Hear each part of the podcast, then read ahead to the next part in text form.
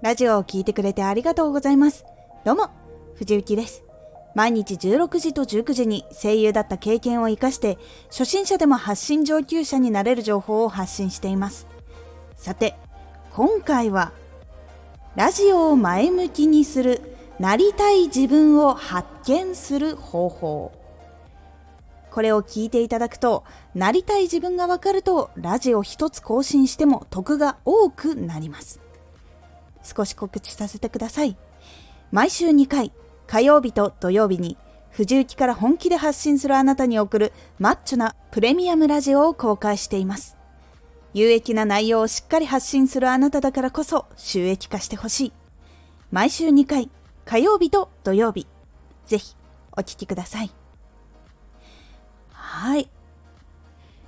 ラジオを前向きにするなりたい自分を発見する方法なんですがなりたい自分がはっきりすると成長のために知りたいことも出てくるし将来のやりたいことに向かっていく時に悩んだことっていうのも出てくるので発信内容が日々を過ごしているだけでそして向かっていくだけで出てくるという利点があります。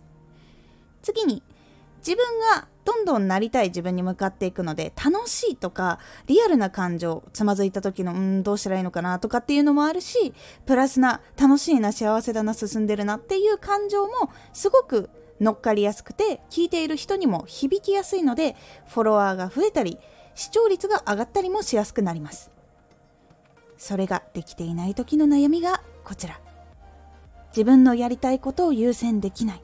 自分の幸せなイメージが湧かない。成功させなきゃいけないと思い込んでいた。まずはそこから抜けるために自分の将来の姿を具体的に見つけていく必要があります。その質問をいくつか用意したので自分で問いかけてみるようにしてみてください。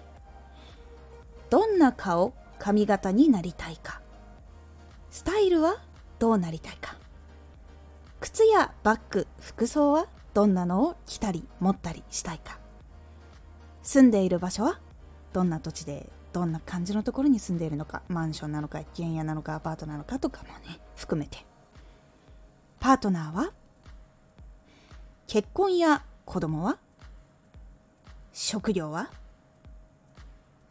この質問を楽しく心がやりたいなっとかこれやったら幸せだなとかこれできたらいいなっていうことをまとめていってみてください。そうするとどんどん楽しいイメージができていくようになって生活のイメージができるようになっていくとあその生活っていいなやりたいなやっぱりそういう風に過ごしたいなっていう感じが出てくるのでさらにそれを見たいとかっていう気持ちも強くなってくるので調べたりしていくようになっていきます。で調べていくと発信する内容にもつながっていくのでその声がそのままラジオの人に伝わって聞いている人にも伝わってということで楽しいのが伝わったりあこういうのって確かにワクワクするっていうことが出来上がります。他には実際に使ってみたり調べたことがあることって結構他の人知りたいことが多いっていうことがあります。それを聞いて買おうかどうか決めたりする時の参考にしたりもするので結構聞く人が増えます。幸せな気持ち楽しいを感じたりすると居心地がいいなってなるのでその配信をまた聞きたいと思う人も出てくるのでかなりおすすめです。いかがだったでしょうか？